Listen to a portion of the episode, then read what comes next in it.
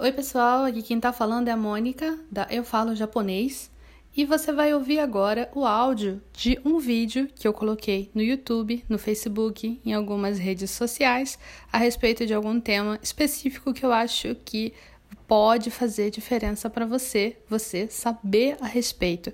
Eu espero que você goste. Vamos lá! Mas espera um pouco, significa que se eu sei kanji, eu sei chinês, é isso? Então, se eu souber os kanjis em japonês, eu também estou estudando chinês? Cara, mais ou menos. Mais ou menos por alguns motivos que eu vou dizer para vocês. É porque, na verdade, quando a gente fala em chinês, primeiro que a gente está falando de uma forma um pouco genérica, né? Porque chinês tem muita, muito dialeto dentro do chinês. O que a gente chama de chinês, ah, isso aqui é chinês. Mas tem muitos dialetos diferentes. Tem chinês simplificado, tem chinês, tem muitos tipos de chinês. Dentro do chinês tem muitos tipos de chinês. É, e eu não sou a pessoa mais indicada para falar ah, para vocês a diferença desses, dessas, desses tipos de chinês. Porém, o que eu posso dizer para você é o seguinte: mesmo quando a gente aprende um kanji e a gente aprende a leitura chinesa do kanji quando a gente estuda japonês, na real, na real, o que a gente está aprendendo é o jeito que o japonês, jeito que o japonês escuta o chinês e reproduz o chinês na sua própria língua. Por exemplo, no chinês a gente sabe que tem muitos tons. Tem a parada dos tons, que se você fala han, hua, hu, hu, eu não sei, tá, gente? Não me cobrem isso, mas eu sei que tem essa diferença de tom, é, que é, é um pouco diferente e se você pronuncia diferente, você pode mudar totalmente uma palavra.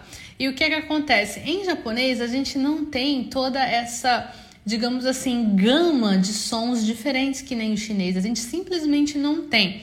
Como a gente não tem isso, o que, que acontece? O japonês vai escutar ha, ha, hu e vai escrever tudo do mesmo jeito, porque ele não tem esse som todo, não tem esse cardápio de sons todos que a gente tem dentro da, da, da, da, língua chinesa, né? A gente não tem isso no japonês. Então, os japoneses, quando eles pegam, até mesmo quando eles pegam a leitura chinesa, eles têm que fazer uma adaptação violenta para dentro da própria língua. Então, isso é uma das coisas que faz com que, na verdade, a gente ah, pode até aprender a leitura chinesa, mas não é bem assim que é pronunciado em chinês. A gente vai aprender, como eu falei, o dialeto, é, os dialetos, o chinês em si, captado pelo ouvido do japonês e o jeito que o japonês representa dentro do próprio idioma, tá? E fora isso, fora esse fato de ter muitas coisas é, que a gente tem que levar em consideração quando a gente fala de chinês, porque são vários, vários idiomas dentro do próprio idioma, né? vários dialetos dentro do chinês. Tem o fato do som em japonês não se igualar ao som em chinês. E também tem a questão do tipo de kanji e o tipo de significado.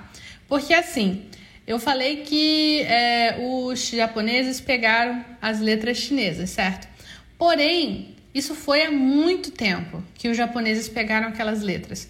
E os chineses evoluíram dentro da própria língua. Então, às vezes, os japoneses usam um kanji que os chineses não usam mais para representar aquela, aquela letra.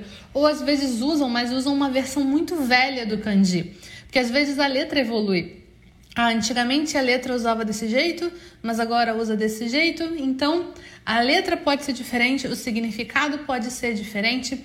Tem kanjis que só existem em chinês, que você não vai ver aparecendo na língua japonesa e por aí vai. Então, quando você estuda japonês, os kanjis na língua japonesa, você está aprendendo japonês, você não está aprendendo chinês.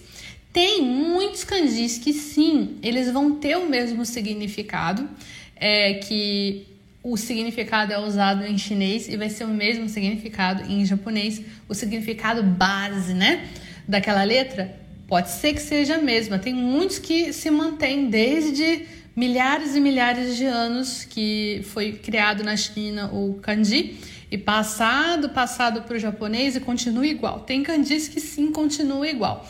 Porém, não vão ser todos. É, isso me lembra uma ocasião que eu li um mangá, não lembro agora qual é o nome do mangá, que tinha um rapaz que era japonês e uma menina que era chinesa. E ele precisava comunicar para ela uma coisa muito séria que tinha acontecido. Eu não sei é, mais do que, que é, mas ele falou assim: Cara, como é que eu vou contar isso para ela? Eu não falo chinês. Ela não fala japonês. Como é que eu vou explicar isso para ela? Aí ele teve uma ideia. Cara, eu tive uma ideia. E se eu escrever, escrever tudo em kanji?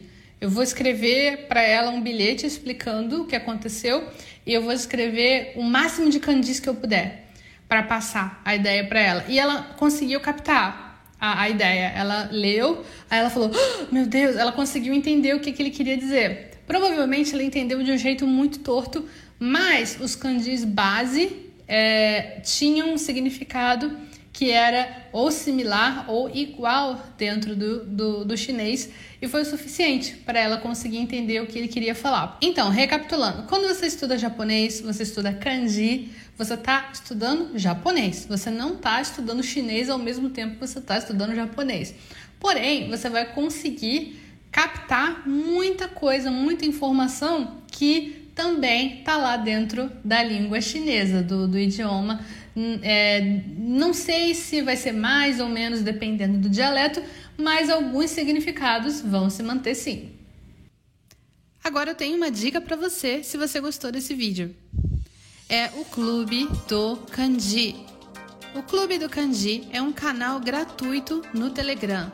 Nesse canal você vai encontrar kanjis, vocabulário, explicações de gramática e também você vai poder participar de uma comunidade com colegas que também estão aprendendo japonês como você.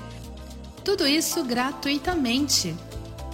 Eu espero você no Clube do Kanji. Eu espero que você tenha gostado de ouvir esse áudio. Se você gostou desse áudio, por favor, compartilhe com alguém esse podcast, alguém que você sabe que precisa saber dessas informações. E se você tiver um tempinho, avalie aqui o podcast e faz um comentário. Eu vou adorar saber o que você achou. Tchau, tchau!